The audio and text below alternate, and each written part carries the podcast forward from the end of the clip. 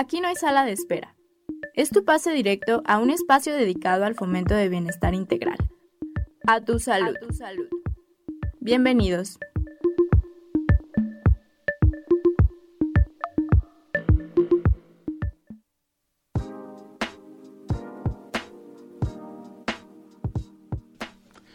¿Qué tal? Muy buenos días. Espero que estés teniendo un excelente día, un excelente inicio de semana, semana de puente. Hoy es día de descanso, pero bueno, nos encontramos aquí completamente en vivo y de antemano te agradezco que nos estés sintonizando el día de hoy. Gracias por permitirnos entrar a tu espacio de descanso si te tocó trabajar, pues bueno, hacerte por lo menos compañía durante esta hora. Soy el doctor Salvador López, soy médico ocupacional y promotor de la salud y te doy la más cordial bienvenida a este espacio de divulgación médico-científica, a tu salud. Esto con la intención de compartir información que pueda ser relevante para el cuidado de tu salud. Estamos transmitiendo completamente en vivo desde esta gran cabina del XHUGO Radio Universidad de Guadalajara en Ocotlán por el 107.9 de la frecuencia modulada. Estamos ubicados en Avenida Universidad 1115 en la colonia Linda Vista en Ocotlán, Jalisco. Y por si nos quieres contactar, puedes hacerlo a través del 392 92 560 19 392 92 560 19 para Jamay y Ocotlán y para el resto del país. Tenemos la alada sin costo el 806 33 8100 el 806 33 8100 también para las personas que nos están siguiendo a través de nuestra transmisión completamente en vivo en Facebook les mandamos un saludo y aquí nos puedes encontrar en esta red social como Radio UDG Ocotlán y seguir la transmisión completamente en vivo. Gracias al equipo que forma A Tu Salud, a nuestro productor Andrés Almada, a Alejandra Núñez que se encuentra en controles y a la productora general de esta estación Alejandra Cervantes y a la dirección a cargo de eh, Claudia Contreras. También, como saben, pues bueno, afortunadamente no estoy yo solo en estos micrófonos porque si no, esto sería bastante aburrido y pues te doy la bienvenida a mi compañera de micrófonos, Laura, Laura Espinosa. ¿Cómo estás, Laura?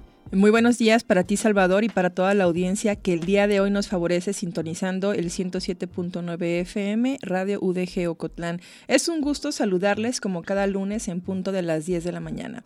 Y bueno, antes de continuar con el programa del día de hoy, les queremos dar una noticia yo creo que es una buena noticia, Salvador, porque además de poder escuchar a Tu Salud en Spotify, ahora también tendrán la oportunidad de escucharnos en la retransmisión todos los sábados a las 10 en punto. Así es, por si te perdiste el programa, si no pudiste eh, terminar de escucharlo, pues bueno, a las 10 de la mañana todos los sábados estará transmitiéndose nuevamente el programa para que puedas acompañarnos y pues bueno, nosotros también podamos hacerte compañía. Laura, psicóloga de este centro universitario, universitario, psicóloga egresada este, del Centro Universitario de Los Altos, trabajadora de aquí de eh, como bibliotecaria del Centro Universitario de La Ciénega. ¿De qué vamos a hablar el día de hoy, Laura? El día de hoy vamos a hablar de una enfermedad que se llama la enfermedad de Hansen, pero es mejor conocida como lepra. Entonces, si me lo permiten, pues vamos a abordar algunas, este, vamos a tener acercamiento a esta enfermedad, vamos a hablarles de lo que es la enfermedad, cómo se clasifica, cuál es el tratamiento y algunas recomendaciones. Y bueno, ¿por qué es importante hablar de la lepra, eh, Salvador, y a toda la audiencia que nos sintoniza el día de hoy? Bueno, en primer lugar, porque el Día Mundial de la Lepra se celebra el último domingo de enero de cada año. En este año se celebró el 29 de, bueno, no se celebró, digo, se conmemorizó, se, se conmemorizó el 29 de enero y aunque ya pasó la fecha, queremos compartirles que el objetivo del día es crear conciencia sobre la enfermedad y reducir el estigma contra quienes la padecen. También es importante hablar de lepra el día de hoy porque la estigmatización hacia los pacientes con lepra es alta, a pesar de que se cuenta con tratamiento eficiente contra esta enfermedad. Les vamos adelantando que el tratamiento se localiza en el IMSS o en cualquier otro instituto eh, que tenga que ver con... De atención médica. de atención médica, exactamente. También es importante hablar de la lepra el día de hoy porque es necesario integrar una estrategia mundial entre gobiernos, entidades de salubridad y la población en general para lograr el control absoluto de esta enfermedad. Hablando de estadísticas, más de 200.000 casos se siguen registrando en el mundo y solamente en el continente americano la cifra rebasa los 33.000 nuevos casos. Y entre los países afectados en Latinoamérica son Argentina, Colombia, Cuba, México, Paraguay y República Dominicana, y también junto con Venezuela y Brasil. En este caso, este último país, es decir, Brasil, concentra el 94% de los casos de toda la región. Vamos a explicarles en los bloques posteriores el por qué sucede esto. Y bueno, hablando de la lepra en el mundo, eh, básicamente India, Brasil y Bangladesh tienen alrededor del 80% del total de los casos. En México, los eh, estados en donde se ha reportado mayor incidencia de personas con lepra son Coahuila, Chihuahua, Guerrero, Michoacán, Nayarit y Sinaloa. Es importante también difundir que la lepra es una enfermedad curable y el tratamiento en las primeras fases puede evitar la discapacidad. También es importante hablar de lepra el día de hoy porque es necesario y muy importante difundir que la lepra es curable con un tratamiento como la la poliquimioterapia, aquí otra vez yo con las palabras raras, del cual les hablaremos en los bloques posteriores. Y bueno, finalmente les comentamos que la OMS y la Organización Panamericana de la Salud, a través de su Estrategia Mundial contra la Lepra, proyecta que para el 2030 sea considerada erradicada esta enfermedad y para ello debe de haber por lo menos eh, menos de un caso por cada 100.000 habitantes. Esa es como la meta o la proyección hacia el 2030. Y bueno, Salvador, la lepra es una enfermedad ancestral descrita ya en la literatura de las civilizaciones de la antigüedad y que incluso en la literatura religiosa se ha representado como un símbolo, un símbolo de rechazo hacia, hacia quien la padece. No sé si de repente tú has escuchado o has leído que incluso les ponían como una campanita a las personas con lepra para que cuando se acercaran, pues básicamente fuera anunciando su llegada y todos tomaran como sus medidas de precaución, ¿no?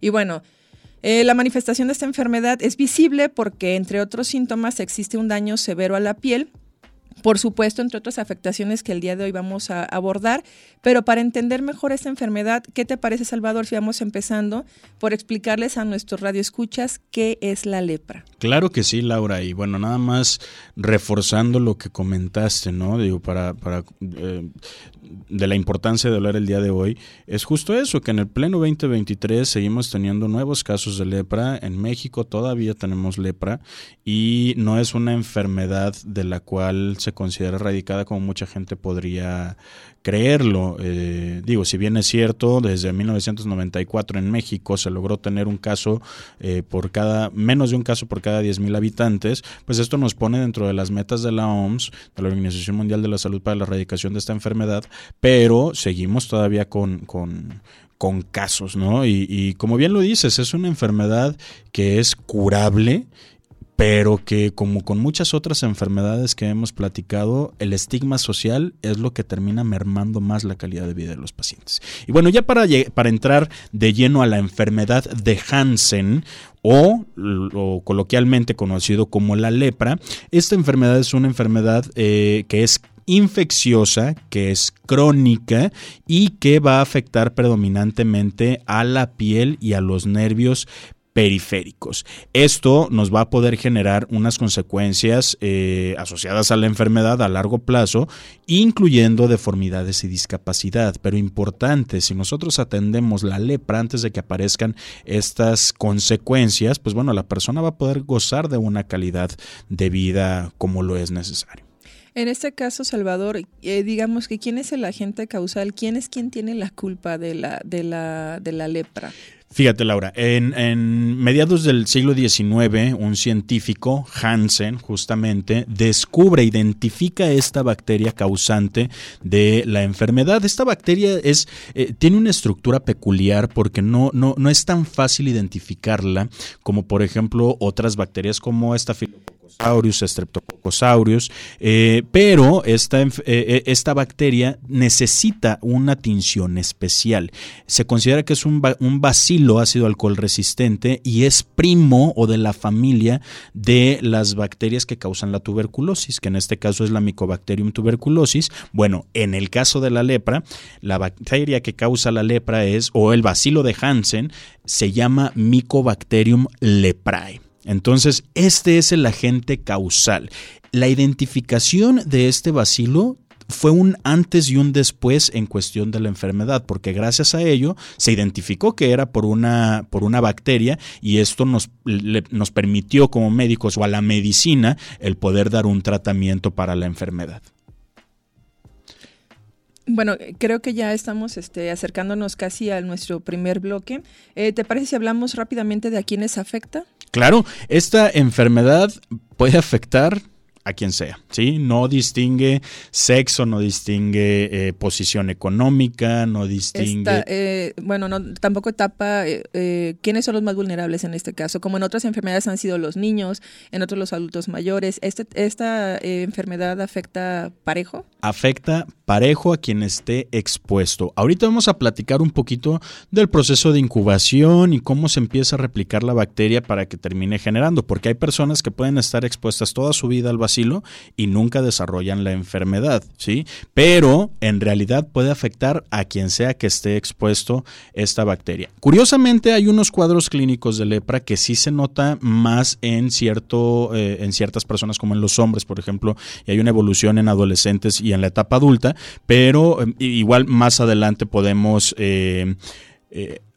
podemos profundizar un poquillo más de esto. Nada más quisiera comentar, tú lo comentabas, ¿no? India, Brasil, Bangladesh, el Congo son países donde actualmente se concentra más del 80% de esta enfermedad y se ha asociado más que al clima, porque todos parecieran tener un clima similar, más que al clima se relaciona más con la infraestructura en cuestión sanitaria, ¿sí? Entonces, esto parece que es el factor fundamental para que se siga propagando la enfermedad pero Laura, nos tenemos que ir a nuestro primer corte de estación. Para las personas que nos están escuchando, les recuerdo la línea telefónica es el 392 925 6019 para Ocotlán y Jamay para el resto del país es el 806 33 8100. Saludamos a todas las personas que nos siguen a través de nuestra transmisión en Facebook, a Rigoberto Espinosa Arce, eh, que nos manda saludos, igualmente un saludo hasta San Francisco, California. Regresamos con más. El día de hoy estamos hablando sobre lepra y esto es A Tu Salud.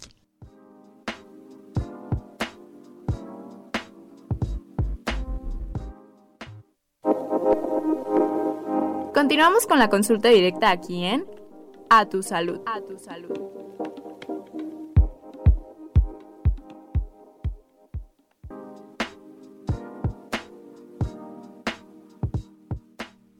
Buenos días a todas las personas que nos acaban de sintonizar el día de hoy. Eh, les estamos hablando de una enfermedad infecciosa que es la lepra.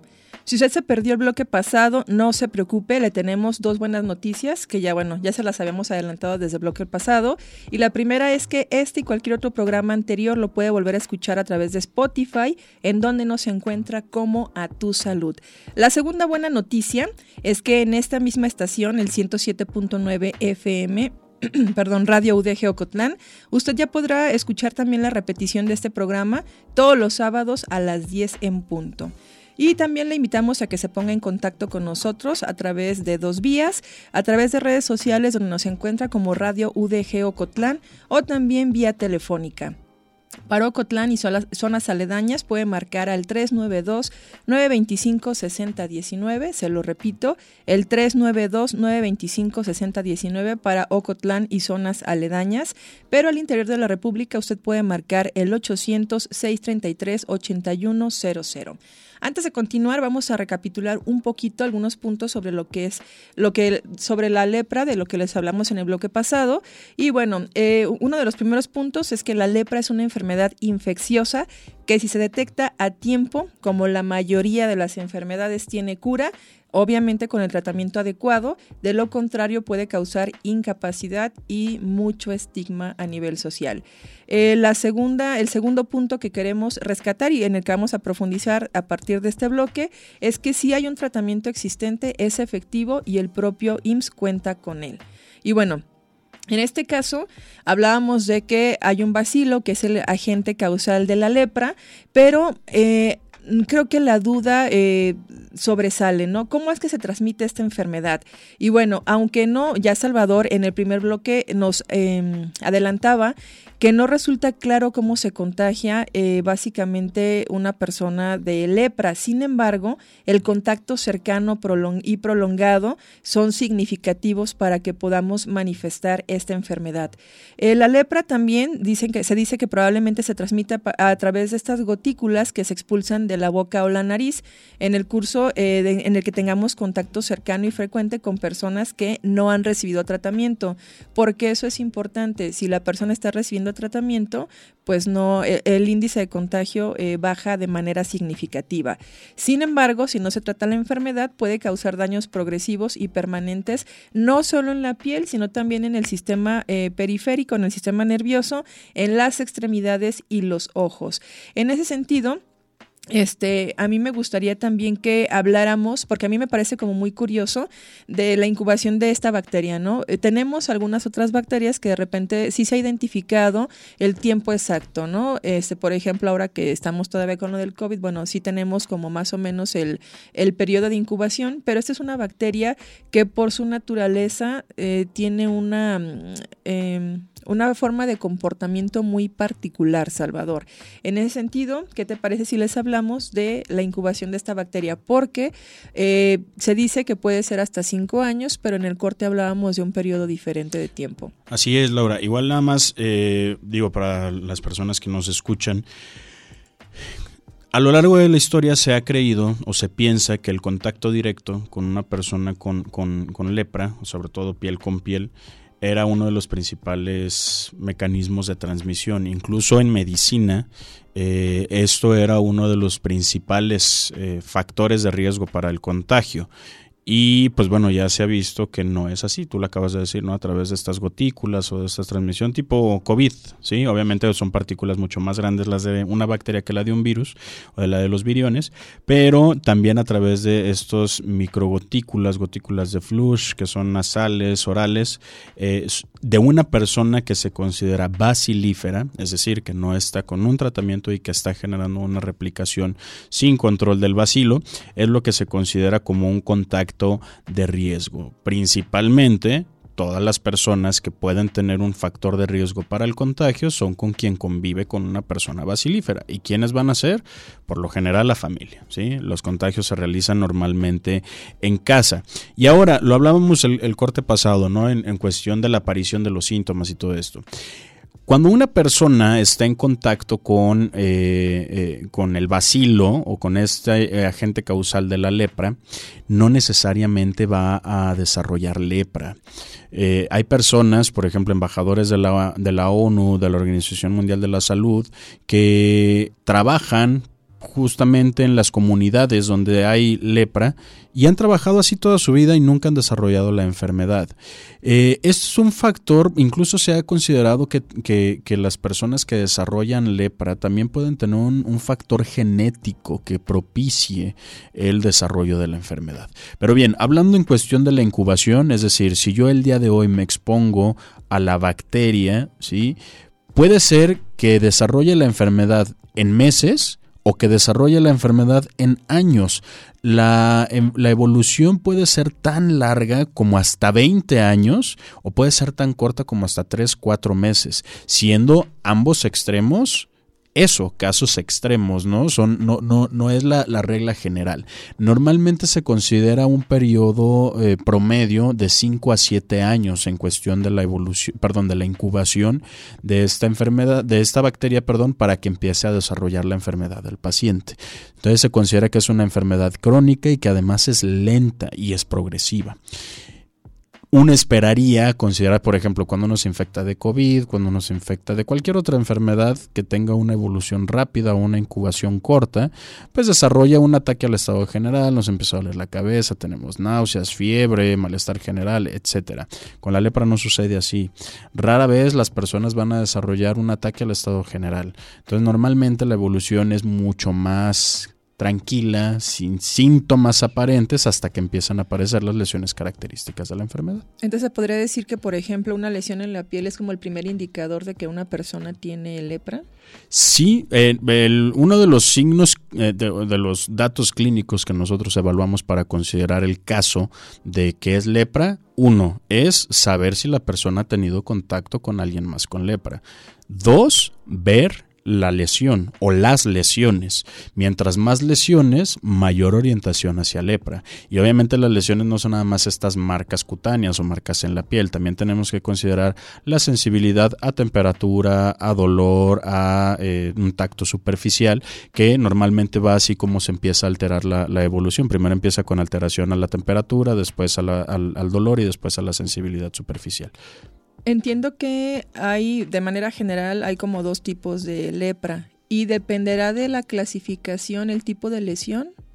Sí, esto que acabas de, preguntar es algo característico. Durante toda la historia de, la medicina que se ha estado investigando la lepra, eh, pues somos seres dicotómicos, entonces nos gusta clasificar, ¿sí? O es rojo o es negro, o es blanco o es gris, ¿no? Entonces, en este caso también hemos visto, o bueno, se ha visto a lo largo de la historia en, todos los estudios de caso, que pueden aparecer diferentes cuadros clínicos. No es que existan diferentes lepras o diferentes bacterias que produzcan diferentes lepras. Existen diferentes manifestaciones o cuadros clínicos que esto nos sirve para clasificar en lepra. Eh, existen principalmente dos, que es la lepra lepromatosa y la lepra tuberculoide.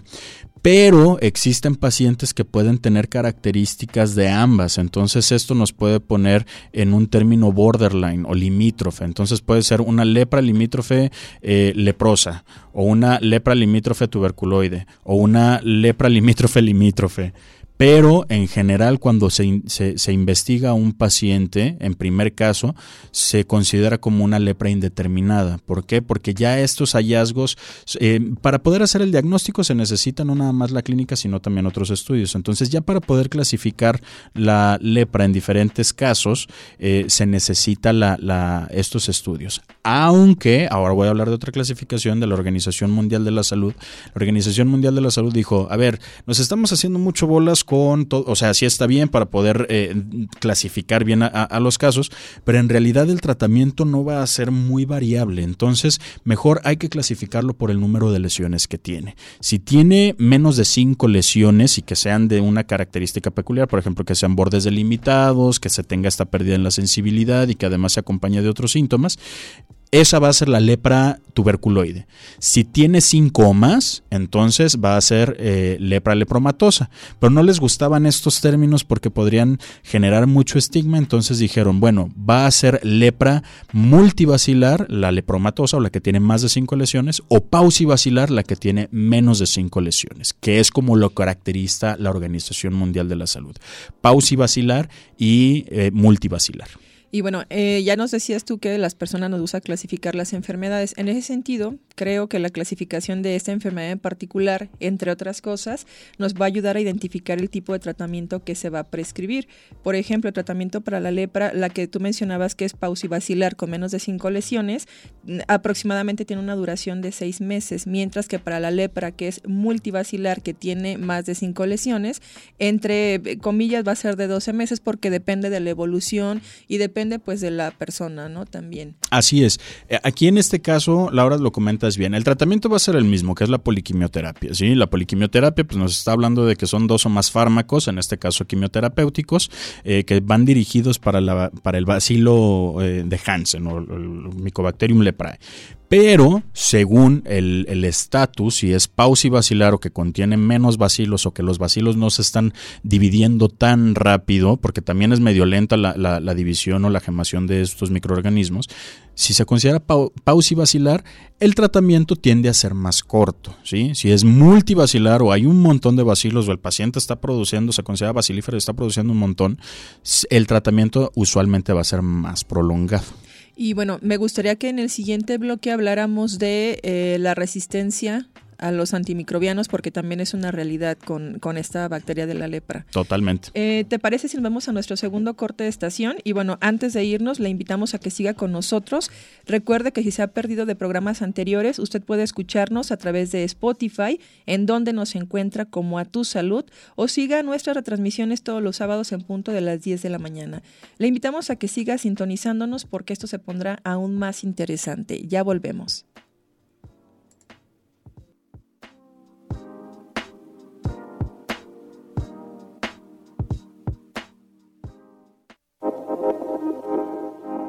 Ya regresamos. A tu salud. A tu salud.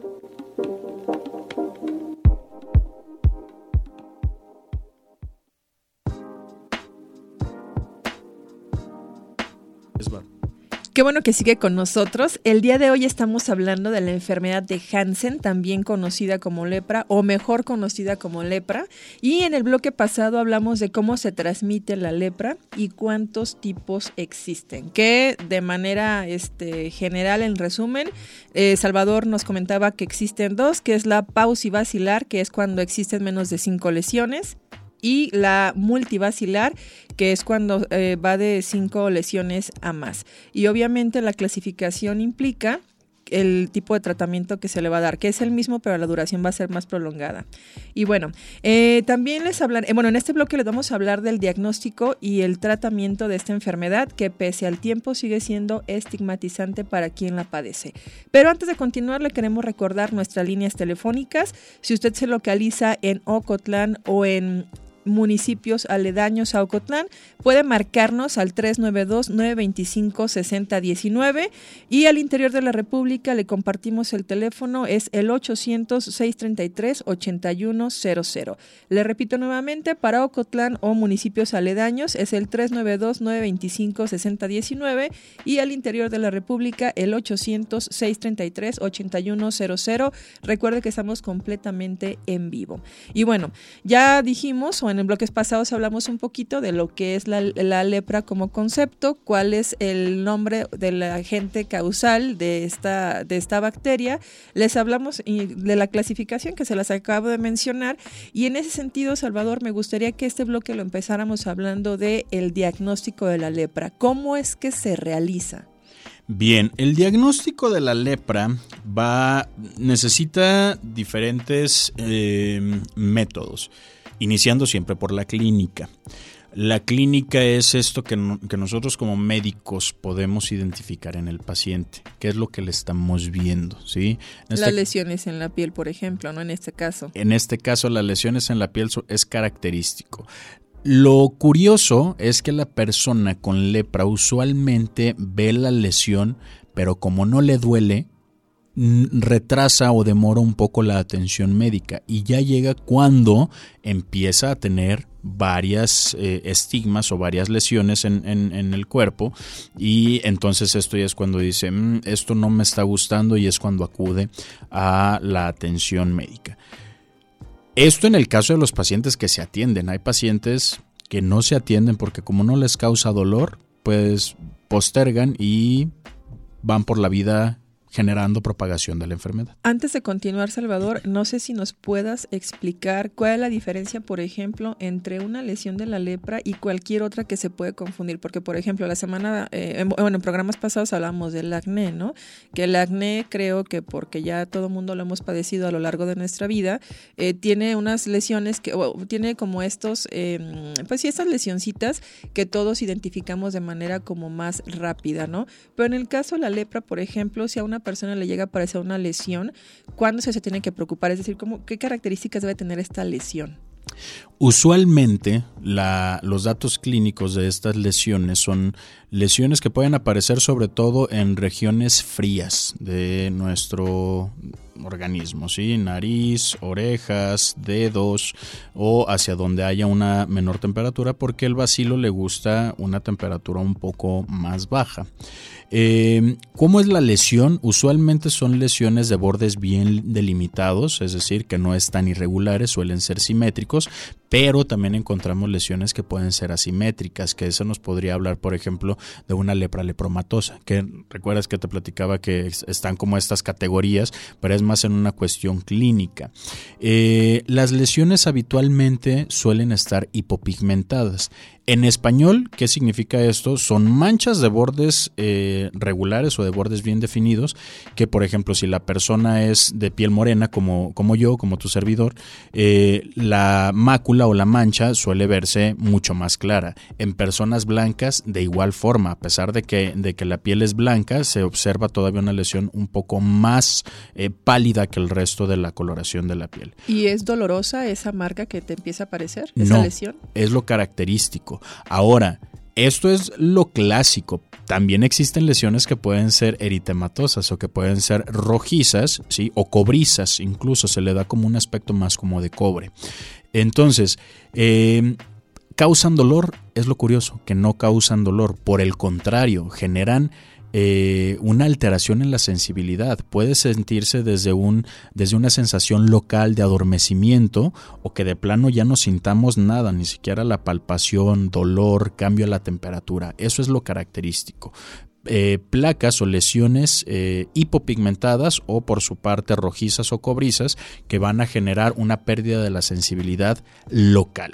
Si esto se acompaña de más lesiones, sí, pues obviamente es y además hay un antecedente de un viaje a Bangladesh, de un viaje a Brasil, de un viaje a, la India al Congo, pues bueno, esto nos podría orientar como médicos para poder identificar. Ese es en el diagnóstico clínico, pero una vez que se tiene eso, pues bueno, ya tenemos la sospecha eh, diagnóstica, aunque podríamos considerar también otras, eh, otros diagnósticos como el eritema nodoso, por ejemplo, que bueno, si bien las lesiones podrían confundirse, son cuadros clínicos distintos y también en la histopatología, que es el estudio de biopsia, por así decirlo, nos va a dar también resultados distintos. Entonces, un diagnóstico clínico en lepra siempre va a necesitar un estudio complementario confirmatorio. En este caso, ¿cuál va a ser? La identificación del bacilo, es decir, que nosotros lo podamos ver en el microscopio y para esto se hace un raspado de la lesión,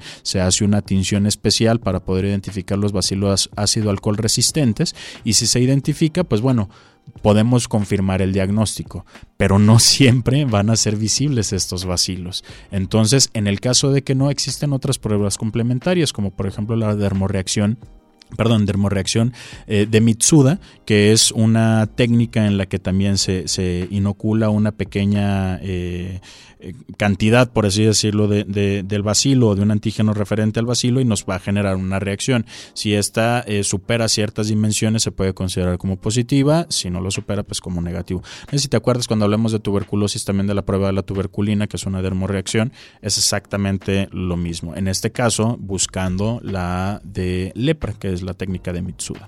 Entonces, por ejemplo, las pruebas específicas sería, bueno, empezamos con eh, ir con un médico que él nos este, revise los, los síntomas, hacer un raspado y hacer este esta prueba que nos mencionabas, ¿no? Con algunos agentes muy particulares que van a determinar si tenemos o no esta enfermedad. Y bueno, creo que la, la pregunta eh, aquí para los radioescuchas, que creo que también este, es importante retomar, es si existe o no tratamiento contra la lepra. Ya les eh, adelantábamos en bloques pasados que sí, y es aparentemente sencillo.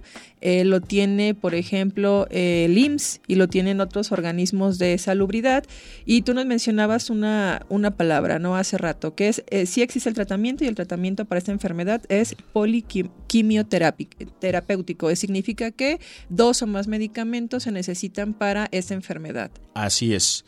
La poliquimioterapia, de hecho, no sé si recuerdas, eh, Laura, eh, bueno, no me acuerdo si lo platicamos aquí en, A Tu Salud o lo estoy confundiendo con alguna de mis clases. Eh, respecto a tuberculosis, en tuberculosis también se utiliza la poliquimioterapia. Son fármacos que van dirigidos hacia el, el agente causal. En este caso, la poliquimioterapia en lepra es necesario para, la para el control y para la erradicación de la bacteria en el paciente. ¿Esto qué quiere decir? si nosotros tenemos a, un, a una persona que le hemos identificado la bacteria, el bacilo ácido alcohol resistente general, eh, que causa o causante de la lepra o de la enfermedad de Hansen, nosotros en México les podemos dar un tratamiento completo que normalmente consta de la, de la mezcla de tres fármacos, eh, la rifampicina, la clofacimina y la dapsona. Usualmente son los fármacos que se van a utilizar. Obviamente hay que identificar si el paciente es candidato para utilizarlo, porque hay algunos efectos adversos como las enfermedades hepáticas, las enfermedades cardiovasculares, que bueno, ahí tendríamos que seleccionar qué fármaco sí va a poder utilizar nuestro paciente o no, o también por el grupo de edad. No, no podemos dar también todo, cualquier fármaco a un niño, tenemos que considerar las, los fármacos a, utilizar. Pero en general, eh, el, la poliquimioterapia consta de estos tres fármacos. Si nosotros damos estos tres fármacos, podríamos estar garantizando que el, vamos a erradicar el vacilo del paciente siempre y cuando el vacilo sea sensible al fármaco, que también ya hablamos de, resistencia a, los antibióticos. Eh, igual si no, si no escuchó el programa, usted que nos está escuchando ahorita, lo invito a que, eh, a que, a que se meta a Spotify y ahí está el programa de resistencia antimicrobiana y que ahorita pues lo estamos llevando a este polo ¿no? de, de, la lepra. ¿Cuál es una de las ventajas del tratamiento eh, contra la lepra? Que normalmente todos los pacientes tienen una resolución y que además la transmisión no es tan infectante como con otras enfermedades que hemos tratado aquí en este espacio. ¿sí? Entonces eso nos da una pauta a que nosotros podamos estar ahorita en el control en el que estamos en México, ¿no? Que te digo, desde el 94 se reporta menos de un caso por cada 10.000 habitantes, llegando a los objetivos de la OMS. Sin embargo, pues ojalá, ojalá que, que, ya lleguemos a estos niveles de, erradicación a nivel global. Eh, Salvador, hay muchas enfermedades que además de tener como este como el, medicamento muy mm, preciso, también tiene o desarrollan vacunas. En el caso de la lepra, ¿existe ya alguna vacuna que se pueda este, aplicar a la, a la persona que tiene esta afección? Híjole, aquí sí me agarras en curva. Que yo sepa, no existe una vacuna eh, aprobada por la FDA que nos prevenga de esta, de esta enfermedad. Es posible que, que sí, te, la debo y se los traigo para el siguiente programa.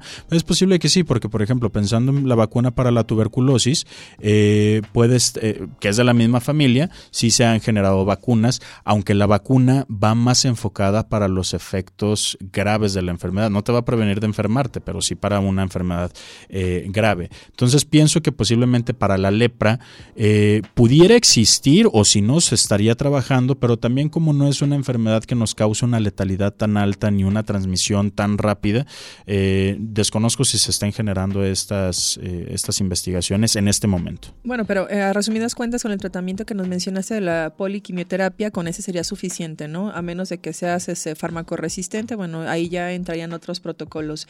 Y hablando de los especialistas, ¿qué pasa, por ejemplo? Bueno, si yo tengo como estas lesiones que estás mencionando, eh, ¿con quién tengo que dirigirme? ¿Quién es el especialista este, dentro del marco de la salud a quien yo tengo que remitirme? Primero que nada, acudir con un médico general, ¿sí? Para que él identifique las lesiones y se derive al especialista. En este caso, los especialistas que están, eh, que pueden tratar esta enfermedad son tanto los dermatólogos como los infectólogos, que serían los médicos más entrenados junto con los internistas para poder abordar eh, esta enfermedad. Obviamente se necesita un abordaje multidisciplinar por las afectaciones que puede generar. Por ejemplo, afectaciones en sistema ocular, afectaciones en algunas otras lesiones, pero si quieres ahorita lo, lo, platicamos. Muy bien, tenemos que irnos a nuestro último corte de estación, no sin antes recordarles que nos puedes seguir también en nuestras redes sociales, en donde nos encuentra como Radio UDG Ocotlán.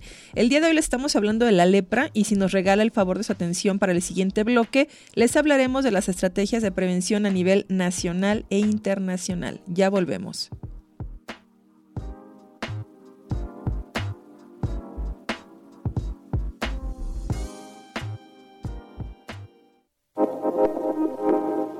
Continuamos con la consulta directa aquí en A tu salud. A tu salud.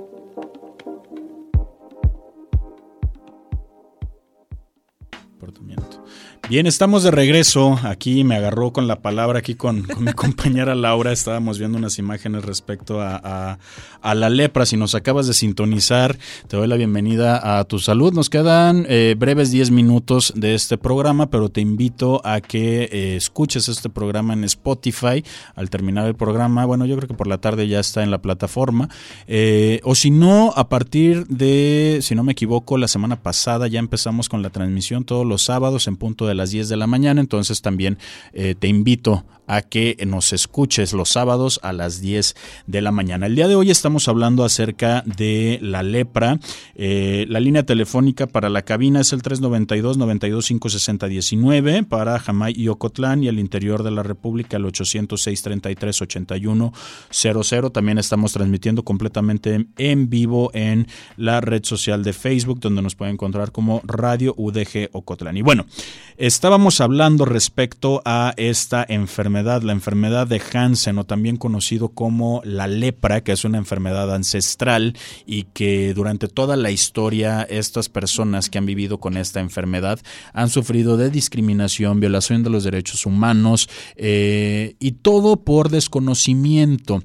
Ahorita estábamos viendo unas imágenes, igual si usted tiene por ahí algún celular, alguna computadora a la mano, le invito a que busque en su navegador, en su eh, motor de búsqueda, las palabras facies leoninas, que eh, aquí nos va, le va a arrojar resultados en, en imágenes de personas que han padecido lepra.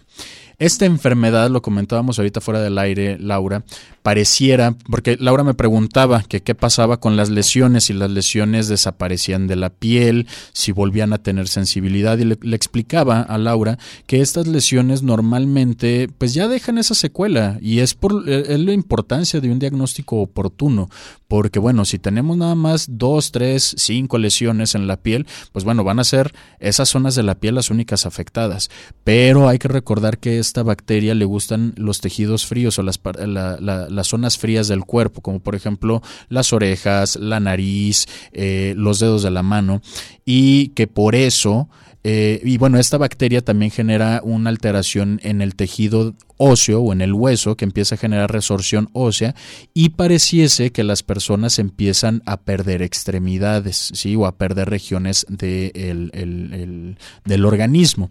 Entonces, imagínese usted a una persona que no tenga el puente nasal o esta parte donde tenemos el hueso nasal que nos da la estructura de la nariz, parece como si literalmente se, estuviera plano y perdiera una parte de la nariz. O, por ejemplo, en los dedos, que las falanges, que son estos, estos huesos que nos dan la estructura de, cada uno de nuestros dedos, que empezara la resorción ósea y en lugar de tener tres falanges, por ejemplo, en el dedo índice, tuviéramos nada más la eh, proximal y la medial, que son las dos más cercanas al cuerpo, y la distal, que es donde está la uña, se perdiera, pues pareciese que, que, se nos hubiera caído una parte del dedo, pero no es así, es más esta alteración de la bacteria que genera en el tejido. Mm, además de estas afectaciones, ¿qué otras secuelas tiene la lepra, Salvador? Digo, porque las imágenes sí son ahí un poquito impactantes. Si usted está desayunando, yo le recomiendo que mejor lo, lo revise después de que termine de desayunar.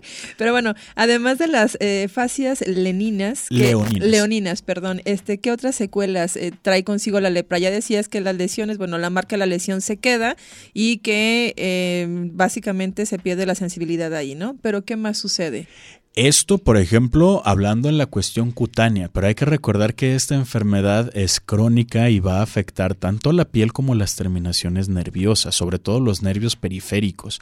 Entonces, imaginemos, por ejemplo, el nervio facial, que es uno de los nervios periféricos que nos va a, inervar o que nos va a dar la, cuestión del sistema, nervioso, eh, del sistema nervioso en los párpados, que se empiece a afectar esa terminación nerviosa, pues obviamente vamos a tener ahí problemas en, desde el cierre del ojo como para la movilidad del ojo. Esto eh, ¿Qué nos va a causar o cómo se traduce que, por ejemplo, ya no tengamos esta protección del párpado, que no tengamos esta lubricación adecuada y que se nos empiecen a generar alteraciones directamente en la córnea, ¿sí? O ya directamente en regiones mucosas. Esto, por ejemplo, en el ojo. Ahora, si hablamos, por ejemplo, de placas, eh, de estas mismas placas dermatológicas de afectación por lepra, en algunos casos también se puede generar alopecia o pérdida del, folículo piloso que está en esa sección de la piel. Entonces, imagina también ahora eh, una lesión que esté en piel cabelluda, que empieza a generar el desprendimiento del cabello y, la atrofia total del folículo piloso, van a ser zonas que van a quedar con, sin, sin pelo, ¿no? Entonces, si bien es cierto, es una enfermedad discapacitante, es una enfermedad que también visualmente nos puede generar mucha... Eh, retroalimentando con, con, el estigma social que existe, el, verte en un espejo con estas alteraciones también tiene una implicación en la salud mental. E incluso social, ¿no? El hecho de que las personas luego nos estigmaticen y no se nos quieran acercar o convivir, ¿no? Independientemente de si sepan o no que tenemos ya el tratamiento, que como tú decías, con el tratamiento hace que, pues bueno, el contagio disminuya, ¿no? O casi casi desaparezca. Y hablando de algunas estrategias preventivas, en el mundo y a nivel nacional, les queremos hablar de la Organización Mundial de la Salud, que por ejemplo, a través de sus 194 países que son miembros actualmente, ha implementado una macroestrategia denominada Hacia Cero Lepra, Estrategia Mundial contra la Lepra o Enfermedad de Hansen, y este periodo que cubre de proyecciones del 2021 al 2030, evidentemente si no se cumple la meta, pues actualizan la estrategia, ¿no? Y esta estrategia se estructura, se estructura en cuatro pilares. Podría decirse que esta es una estrategia también adoptada a nivel nacional aquí en México. Y la primera estrategia básicamente es implementar rutas integradas y de propiedad nacional para combatir la lepra, básicamente en todos los países, ¿no? Es decir, trazar como este paso a paso en donde diferentes esferas, eh, por ejemplo, gobierno, salud, población en general, puedan intervenir para eh, trazar, les repito, el paso a paso para evitar este, la enfermedad o evitar su propagación. Eh, también, por ejemplo, el segundo pilar que nos menciona esta macroestrategia implementada a nivel internacional y también acá en México es ampliar la prevención de la lepra junto con la detección activa integrada de casos, es decir, la detección temprana para que las afectaciones que nos mencionaba el doctor Salvador hace un rato, pues sean las menores y no sean discapacitantes. También, por ejemplo, el tercer pilar que nos maneja la OMS es manejar la lepra y sus complicaciones y prevenir nuevas discapacidades, es decir, una persona que ya está diagnosticada, pues que reciba el tratamiento adecuado.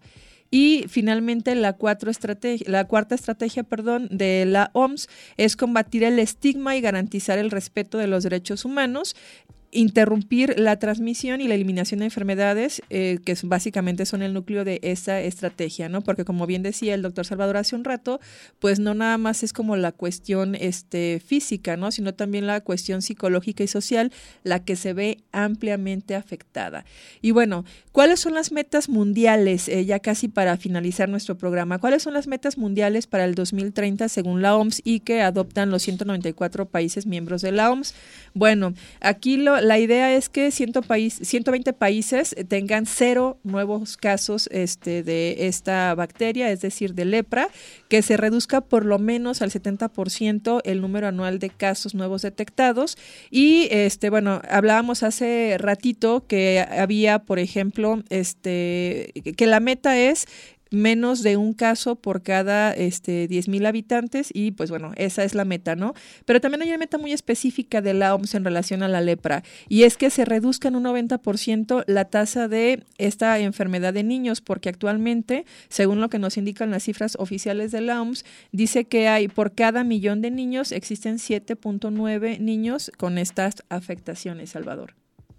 Así es, Laura. Y bueno, con estas metas que está proponiendo la Organización Mundial de la Salud, hay que considerar, no es algo nuevo, no es algo que hubiera dicho la OMS en el 2020, ah, vamos a ponernos a trabajar en esto. Estos son eh, metas o, estrategias que se han estado trabajando desde los 90. Te comento, Laura, y es impresionante lo que la poliquimioterapia ha hecho. Mientras que en la década de los 80 se contaba se calculaba, ¿sí? Porque pues ahí la vigilancia epidemiológica todavía estaba eh, con un poquito mayor de, limitantes que las que tenemos ahora, pero se calculaba que de 12 a 15 millones de habitantes en todo el mundo padecían de esta enfermedad, de la enfermedad de Hansen, siendo actualmente una enfermedad que eh, al año no está superando más de los 250 mil habitantes con la enfermedad. Entonces, se ha hecho un avance tremendo, ¿sí? Eh, esto en la cuestión de incidencia. se ha hecho un avance tremendo en cuestión de, de, del control de la lepra y desde este momento, desde los 90 que se empieza a trabajar, como lo dices, ¿no? Más de los 194 países miembros de la Organización Mundial de la Salud, dentro de ellos México, México logra esta meta en el 94. Remontándonos ahora un poquito a la actualidad antes de irnos. La pandemia de COVID vino a mermar todo, ¿sí? Dentro de ello la atención para la lepra. Y si bien es cierto, hubo una disminución del 37% de casos a nivel global, en realidad tenemos que ver si hubo una disminución de casos o una falla en la red diagnóstica que nos permitió diagnosticar menos casos. Yo dejo este dato ahorita sobre la mesa nada más porque nos tenemos que retirar. Laura, brevemente tus conclusiones. Pues bueno, eh, como siempre, una verdadera lástima porque el tiempo se nos agota muy rápido. Pero si ustedes quieren seguir escuchando este programa o cualquier otro, pueden hacerlo a través de Spotify, en donde nos pueden localizar como a tu salud. Y recuerden que también estamos siendo retransmitidos todos los sábados en punto de las 10. Les, eh, les eh, por otra parte, les agradecemos el favor de su atención. Les deseamos que tengan un excelente día, disfruten lo que resta del puente. Y pues bueno, sin más, deseo que cualquier enfermedad que ustedes tengan, pues sea diagnosticada a tiempo. Incluso se puede prevenir pues mucho mejor. Hay que estar al pendiente de lo que nos sucede a nivel orgánico. Ahí lo tiene. Muchas gracias, Laura. De mi parte también hay que atenderse cualquier enfermedad que usted tenga, cualquier manchita, lo que sea, preferible acudir a atención médica. Nos tenemos que retirar. Gracias también a Andrés Almada, productor de A Tu Salud, Alejandra Núñez, que nos estuvo acompañando aquí en Controles y Redes, y gracias a la dirección de Claudia Contreras. Lo esperamos en punto de las 10 la próxima semana. Esto fue A Tu Salud.